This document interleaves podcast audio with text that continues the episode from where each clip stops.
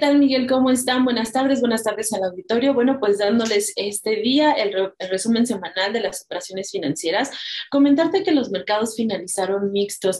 Eh, la verdad es que fue una semana buena en temas de reportes corporativos, como hemos venido señalando, las empresas del sector minorista reportando bastante bien y por arriba de las expectativas. Por otro lado, hubo algunas compañías al cierre de semana como Food Locker y otras que señalaron que estaban teniendo problemas en el tema de, la, de, de y que por eso estaban disminuyendo sus guías, pero la verdad es que fueron las menos.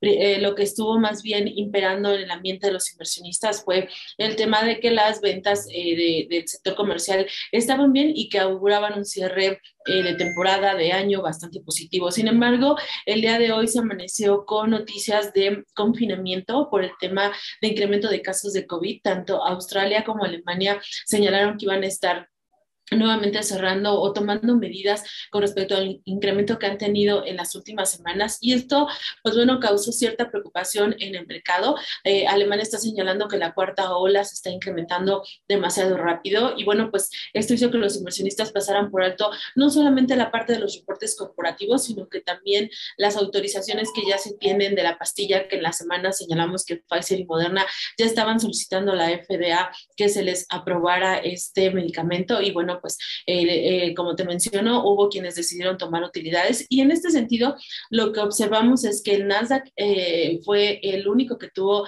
un desempeño positivo con un avance de 1.4%, el Standard Poor's solo avanzó 0.3% y el Dow Jones tuvo una baja de 1.3%, ahí se notó un poquito más la cautela, sobre todo porque tiene a las empresas eh, más ligadas al dinamismo o al crecimiento económico y fue lo que estuvo afectando el mercado. Y bueno, pues en los otros temas que resaltaron durante la semana, como ya lo platicamos, fue la, el hecho de que finalmente Joe Biden aprobó el plan de infraestructura. Esto da una perspectiva favorable para todo el sector de construcción, para todas las cementeras. Lo notamos en el transcurso de la semana.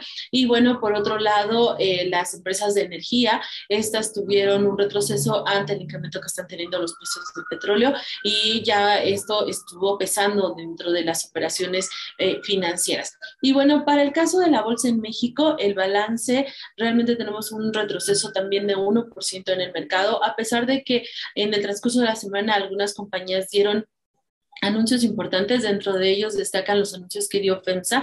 FEMSA está mm, fortaleciendo su segmento de distribución en Estados Unidos y la verdad es que en las últimas, lo que ha sido este año, más bien ha realizado adquisiciones cuyas incremento en las operaciones para, para FEMSA el próximo año, una vez que se aprueben, son cerca de 380 millones de dólares.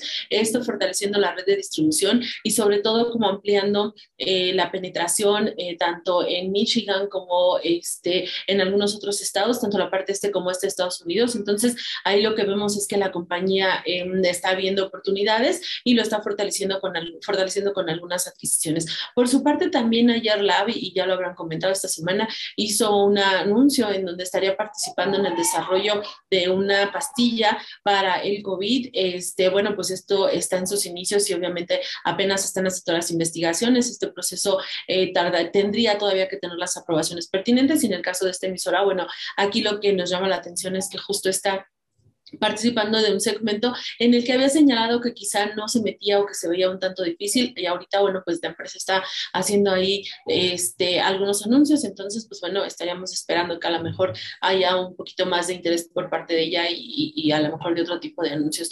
Em, y bueno, en, en, la parte del tipo de cambio, lo que estamos viendo es que el tipo de cambio está cerrando un poco presionado, está en niveles de 20.85. El desempeño de la moneda lo vemos muy ligado al desempeño de los precios del petróleo y al entorno internacional y también al escenario de alza de tasas. En la semana hubo algunos países que también realizaron incrementos. Entonces, bueno, pues recuerda que los inversionistas siempre van a estar buscando aquellos eh, mercados que les estén ofreciendo rendimientos más elevados y bueno, pues eso provoca a veces la salida de recursos en el país y eso podría ser uno de los factores también por lo que eh, vimos presión en el tipo de cambio. Y bueno, pues en términos generales, eh, ese fue el resumen de los mercados. Como te comento, al cierre de semana, preocupaciones por el incremento de los casos de COVID, sobre todo en la parte de Europa, que hizo que los inversionistas decidieran tomar las utilidades que habían logrado a lo largo de la semana en una semana positiva en la parte de reportes corporativos. Y ya en la etapa final de los reportes de las empresas de Estados Unidos, donde ya ha reportado el 90%